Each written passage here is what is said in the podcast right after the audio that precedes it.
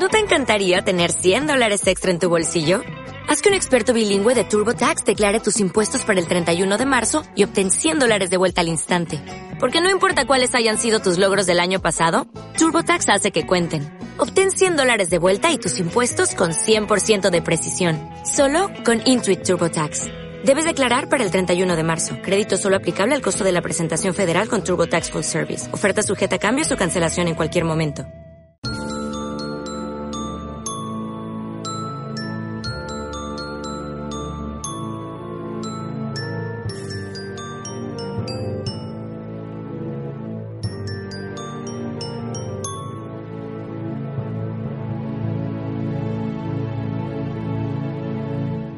Hilo de la mente, con Eva Hernández y Elena Montero.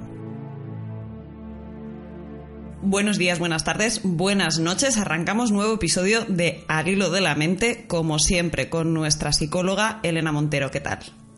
Muy bien, contenta de estar en esta conversación contigo esta tarde y con todos nuestros oyentes. Pues con, con esa buena predisposición arrancamos un episodio de altura hoy. Sí, porque vamos a hablar del espacio. Y para arrancar, para hacerlo, vamos a emplear como hilo conductor un relato de Isaac Asimov que se llama El mejor amigo de un muchacho.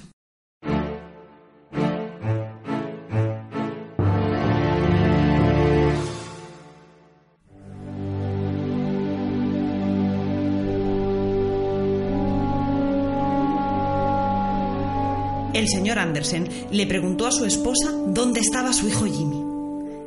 Afuera, en el cráter, dijo ella. No te preocupes con él, está con Robot. El marido volvió a acercarse a su esposa con los ojos desencajados, brillantes, para preguntarle esta vez sobre un tema diferente.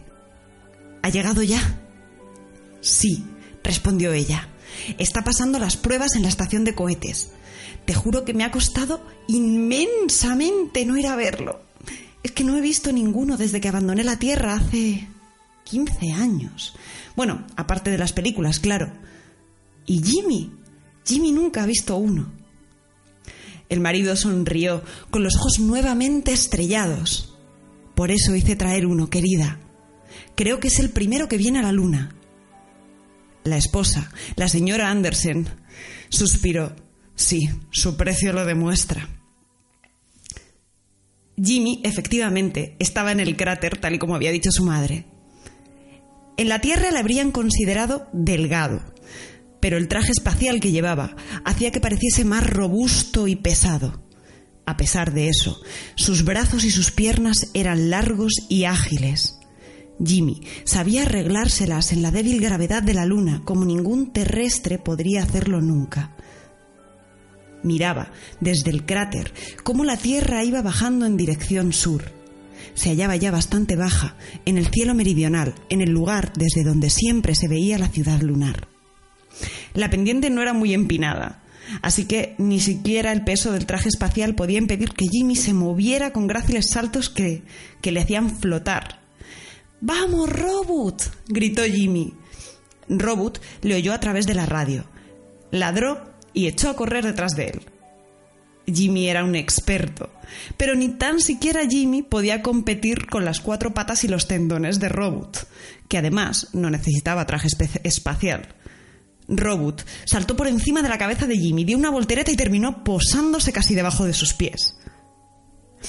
Después dio un siguiente y un siguiente y un último salto que lo llevó encima del curvado borde superior de la pared del cráter.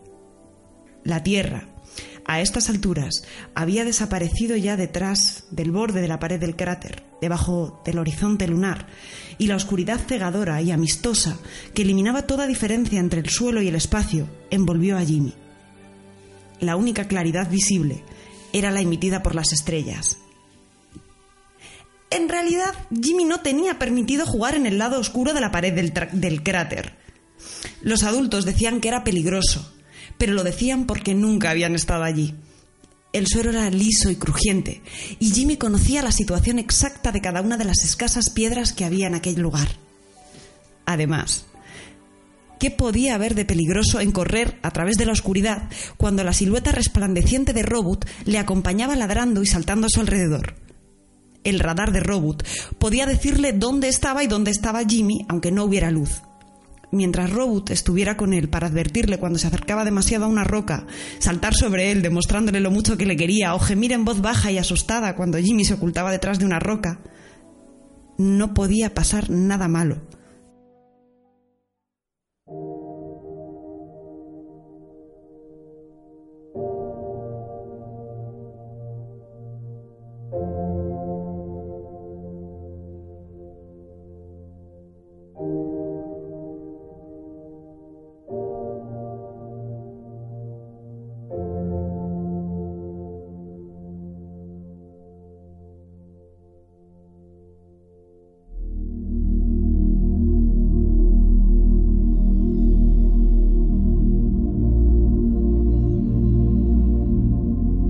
Ocasión, Jimmy se acostó sobre el suelo, se puso muy rígido y fingió estar herido.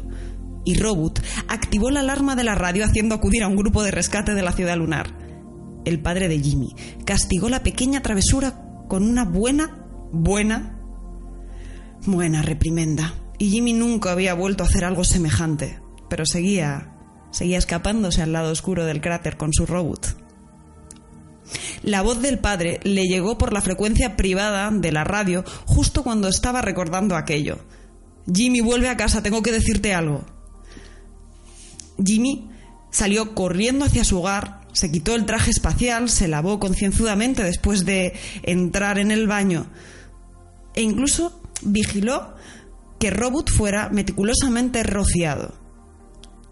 Robot estaba inmóvil sobre sus cuatro patas, con su pequeño cuerpo de no más de 30 centímetros de longitud, estremeciéndose y lanzando algún que otro destello metálico. Su cabecita, desprovista de boca, con dos enormes ojos que parecían cuentas de cristal, y una diminuta protuberancia donde se hallaba alojado el cerebro, no dejó de lanzar débiles ladridos hasta que el señor Anderson abrió la boca. Tranquilo, Robot, dijo el señor Anderson y sonrió. Jimmy, ven, tenemos algo para ti. Bueno, no lo tenemos aquí todavía, se encuentra en la estación de cohetes, pero mañana ya habrá pasado todas las pruebas y lo tendremos en casa. Así que creo que ha llegado el momento de decírtelo. Jimmy abrió los ojos. Todas las estrellas se colaron dentro de sus pupilas. ¿Qué es, papi? ¿Algo de la Tierra? Es un perro de la Tierra, hijo. Un perro de verdad. Un cachorro terrier escocés, para ser exactos el primer perro de la luna. El niño dilató las pupilas. ¿Y Robot? Ya no necesitarás más a Robot. No podemos tenerlos a los dos, ¿sabes? Se lo regalaremos a algún niño. El señor Anderson parecía estar esperando que Jimmy dijera algo, pero al ver que no abría más la boca, siguió hablando. Ya sabes lo que es un perro, Jimmy. Es de verdad, está vivo. Robot no es más que una imitación mecánica, una copia robot. Jimmy frunció el ceño. Robot no es una imitación, papi. Es mi perro. El padre respondió. Jimmy no es un perro de verdad. Robot tiene un cerebro positrónico muy sencillo y está hecho de acero y circuitos. No está vivo. El niño apagó todas las estrellas de su pupila. Papi, Robot hace lo que yo quiero que haga, ¿me entiende? Te aseguro que está vivo. No, sentenció el padre. Robot no es más que una máquina. Está programado para que actúe de esa forma. Un perro. Un perro es algo vivo. En cuanto tengas al perro ya no querrás a Robot. El perro necesitará un traje espacial, ¿verdad? El padre respondió que sí, pero que ese sería un dinero bien invertido y que muy pronto el perro se habría acostumbrado a la casa a la luna y a él. Y que de hecho cuando estuviera en la ciudad no necesitaría el traje porque tendría las condiciones adaptadas como ellos. Ya verás, hijo, cómo notas la diferencia. Jimmy miró a Robot. El perro robot había empezado a lanzar unos gemidos muy débiles, como si estuviera asustado. Jimmy extendió los brazos hacia él, y Robot salvó la distancia que le separaba de ellos de un solo salto. ¿Y qué diferencia hay entre Robot y el perro? preguntó Jimmy. Es difícil de explicar, dijo el señor Anderson, pero lo comprenderás en cuanto que lo veas. El perro te querrá de verdad, Jimmy. Robot solo está programado para actuar como si te quisiera, ¿entiendes? El niño miró desafiante, desesperado a su padre. Pero papi, no sabemos qué hay dentro del perro ni cuáles son sus sentimientos. Puede que también finja. El señor Anderson frunció el ceño. Jimmy, te aseguro que en cuanto hayas experimentado el amor de una criatura viva notarás la diferencia. Jimmy estrechó a Robot en sus brazos. El niño también tenía el ceño fruncido y la expresión desesperada de su rostro indicaba que no estaba dispuesto a cambiar de opinión. Pero si los dos se portan igual conmigo, entonces tanto da que sea un perro de verdad o un perro robot, dijo Jimmy. Y lo que yo siento. Quiero a Robot, papá, y eso es lo que importa. Y el pequeño robot, que nunca se había sentido abrazado con tanta fuerza en toda su existencia, lanzó una serie de ladridos estridentes, ladridos de pura felicidad.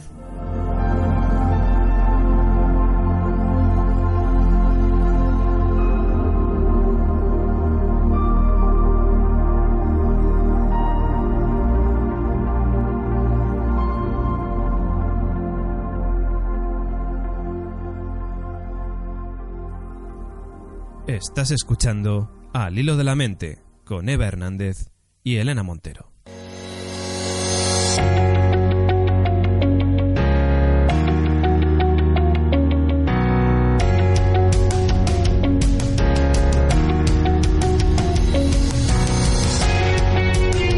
Pues como decíamos al comienzo de este podcast, es un programa de altura, porque hablamos sobre muchas cosas que se activan cuando pensamos en el espacio.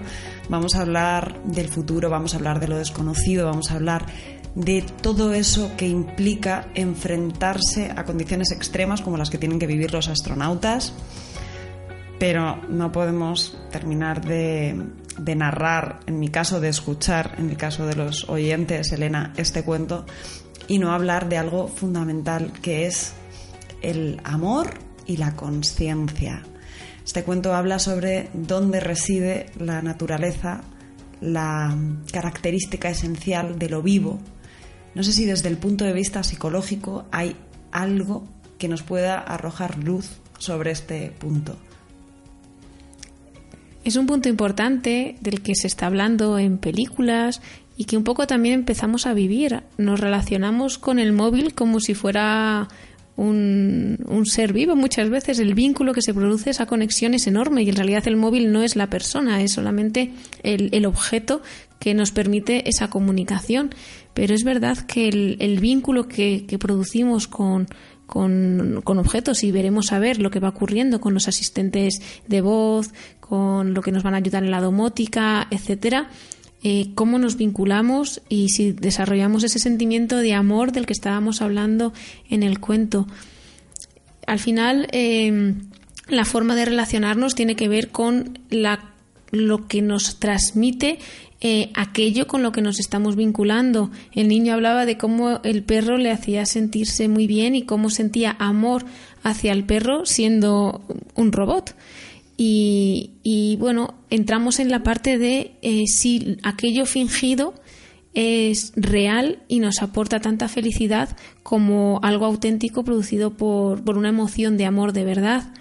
Y lo cierto es que los seres humanos respondemos ante comportamientos de los demás positivos a pesar de que eh, puedan eh, no ser del todo real, reales.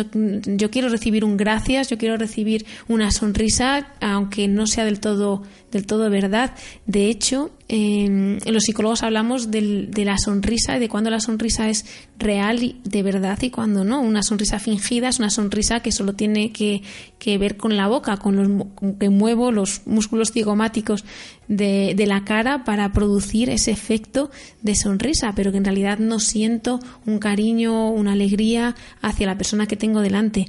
Para sonreír de verdad, sonreímos con la boca y sonreímos con los ojos. Sin embargo, preferimos una sonrisa eh, falsa a no tener ninguna sonrisa eh, por la otra parte. Y, también nos llega, a no ser que consideramos que sea si consideramos que la, que la sonrisa eh, nos está manipulando, es donde ya no nos encontramos bien. Claro, porque en este tema nos encontramos a, las puertas de un futuro que está ahí, ¿no? Con la inteligencia artificial, donde pues vamos a tener eh, robots con funciones semi-humanas que van a cambiar nuestra manera de concebir el mercado laboral, nuestra manera de concebir las relaciones, y eso va a afectar a nuestra forma de entender qué es real, qué no es real. No sé, mañana tendremos un novio robot. ¿Quién sabe por qué no? A lo mejor sí. Y bueno, eh, estoy recordando ahora mismo la película Her, que precisamente habla sobre este tema y cómo una persona puede sentirse enamorada de un, de un aparato, de algo que no, de una inteligencia artificial.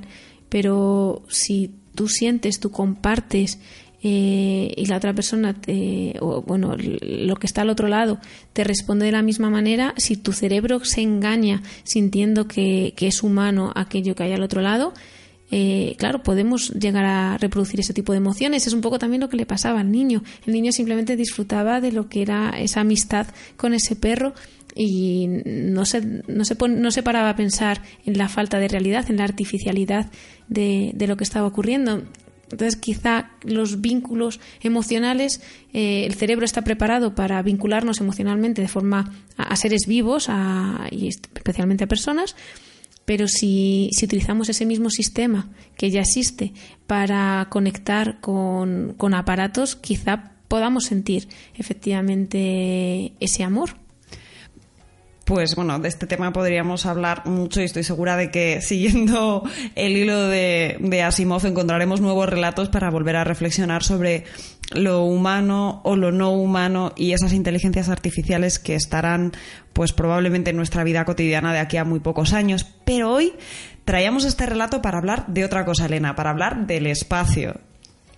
De ese mundo desconocido que está lleno de sueños, de ilusiones, de promesas, de, bueno, de lo romántico también, lo bonito que es cuando miramos a la luna y pensamos que puede ser alcanzable. De hecho, ha sido alcanzable por el ser humano y es uno de los grandes retos, quizá de los que más orgullosos nos podamos sentir en los últimos años, lo que hemos conseguido.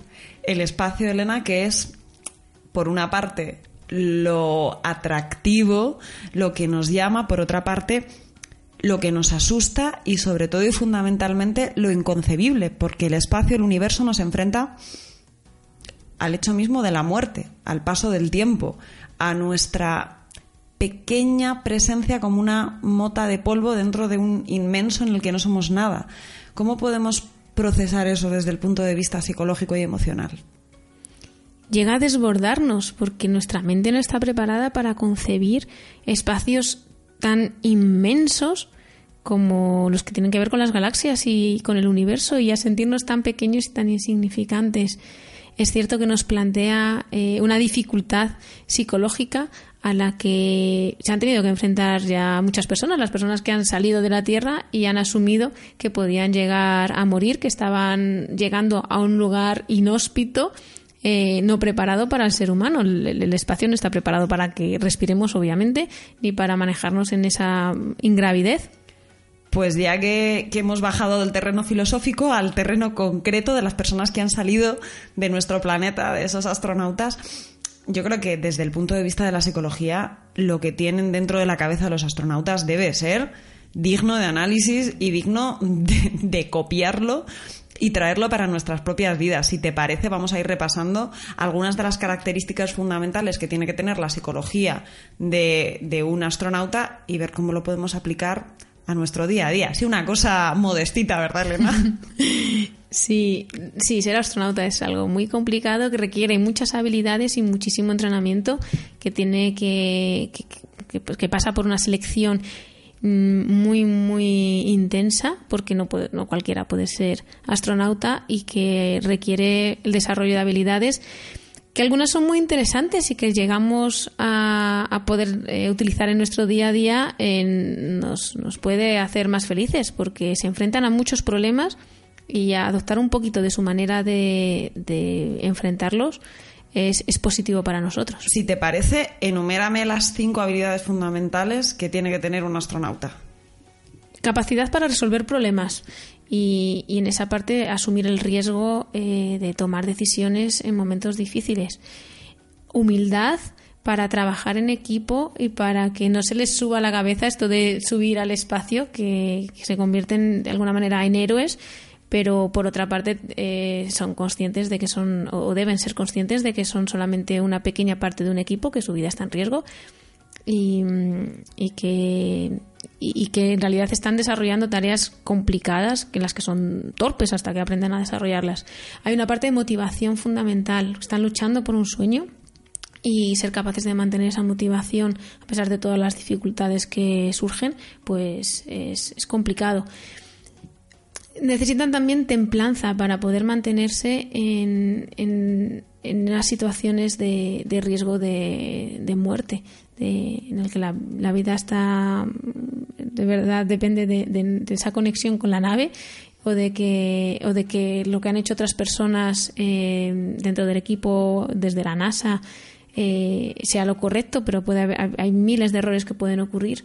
Y también eh, necesitan eh, unas habilidades sociales para manejarse porque tienen que estar a veces pasando muchos días, meses, años en un, en un espacio reducido y en el que los conflictos personales que podrían surgir entre cualquier persona y que mm, pues que ellos en realidad tampoco se los pueden permitir porque pueden poner en riesgo la misión eh, y hay que tener en cuenta que son personas elegidas eh, entre muchísimas para cumplir una, una última parte de, un desarrollo inmenso, hay muchísimo trabajo detrás de cualquier misión y esas personas no, se, no nos podemos permitir que pequeños factores humanos, errores que se puedan eh, cometer, eh, echen eh, por tierra el trabajo de tantos años de tantas personas. Te voy a pedir un ejercicio complicado de síntesis, pero eh, si nos queremos convertir en los astronautas de nuestro entorno, es decir, queremos trabajar en nosotros todas esas habilidades que tú comentabas y, y, empezar pues a gestionar mejor el trabajo con la presión, enfrentarnos al miedo y tal, vamos a ver te voy a nombrar las tres que me he apuntado que son, me parece, fundamentales.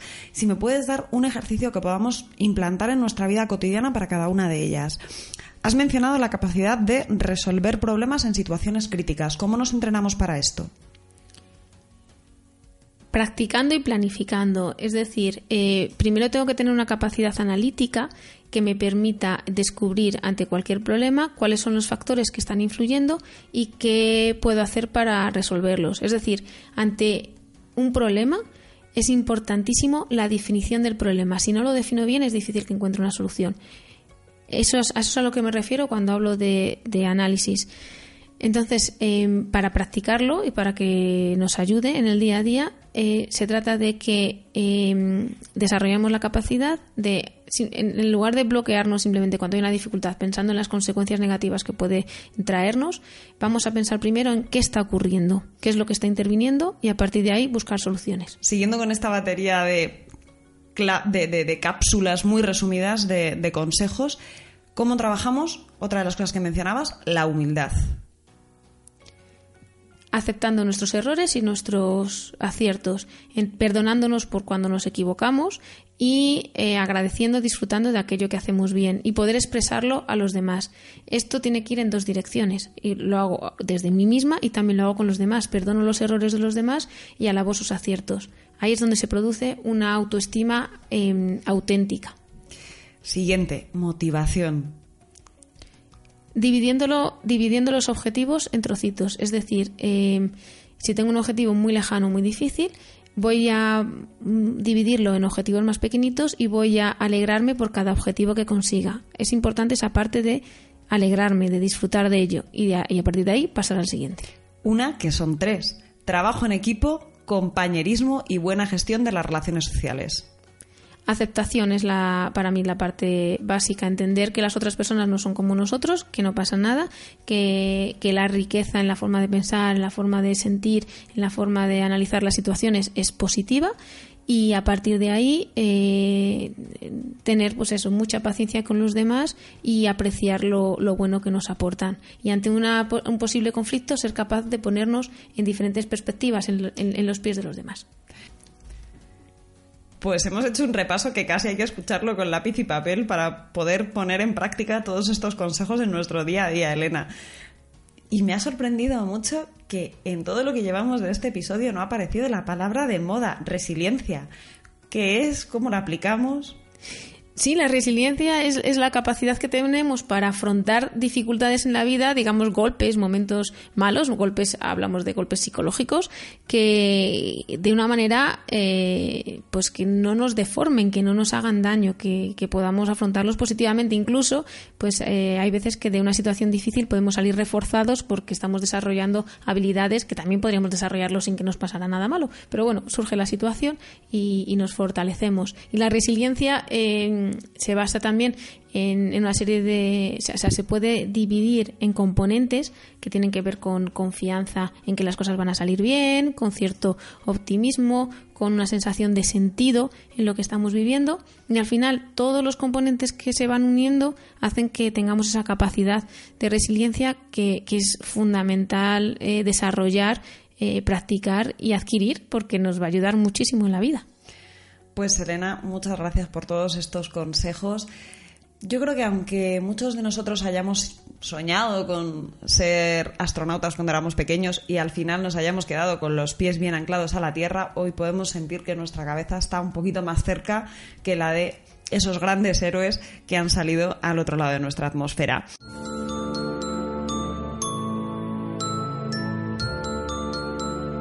Pues ha sido un vistazo rápido, Elena, quien se haya quedado con ganas de profundizar en este aspecto de la psicología del astronauta y en cómo extrapolarla a tener una inteligencia emocional mejor y, en definitiva, pues lo que decimos siempre, a vivir un poquito más felices, tienen opción de tener una masterclass Sí, de hecho voy a hacer un, un taller en el Splashdown Festival en, en, julio. Estoy en Barcelona es, eh, durante los días 5, 6 y 7 y en Gijón el 19, el 20 y el 21. Y bueno, va a haber un montón de expertos haciendo, hablando sobre el espacio, gente interesantísima. Yo tengo un huequito ahí para hacer un taller que se llama Una mente a la altura de las estrellas. Y al margen de eso, siempre podéis encontrarnos en las redes sociales de Al Hilo de la Mente, en Facebook, en Twitter y en Instagram. Y además, si queréis una sesión con Elena Montero, no tenéis más que buscar su página web, elenapsicóloga.com y bueno, pues tanto en su consulta Sentido Psicología en la calle Diego de 43 como a través de Skype podéis contar con sus consejos, con su asesoramiento y con un trabajo mucho más profundo que estas pinceladas que ofrecemos desde Arilo de la Mente. Como siempre, muchas gracias a nuestro productor, el tejedor en la sombra, David Mulé como todos los podcasts, no nos cansamos de recomendarlo porque realmente está triunfando y merece mucho la pena. Radio Invernalia, el podcast más oído de los no oficiales sobre Juego de Tronos. Muchas gracias por estar ahí una vez más, siguiendo al hilo de la mente.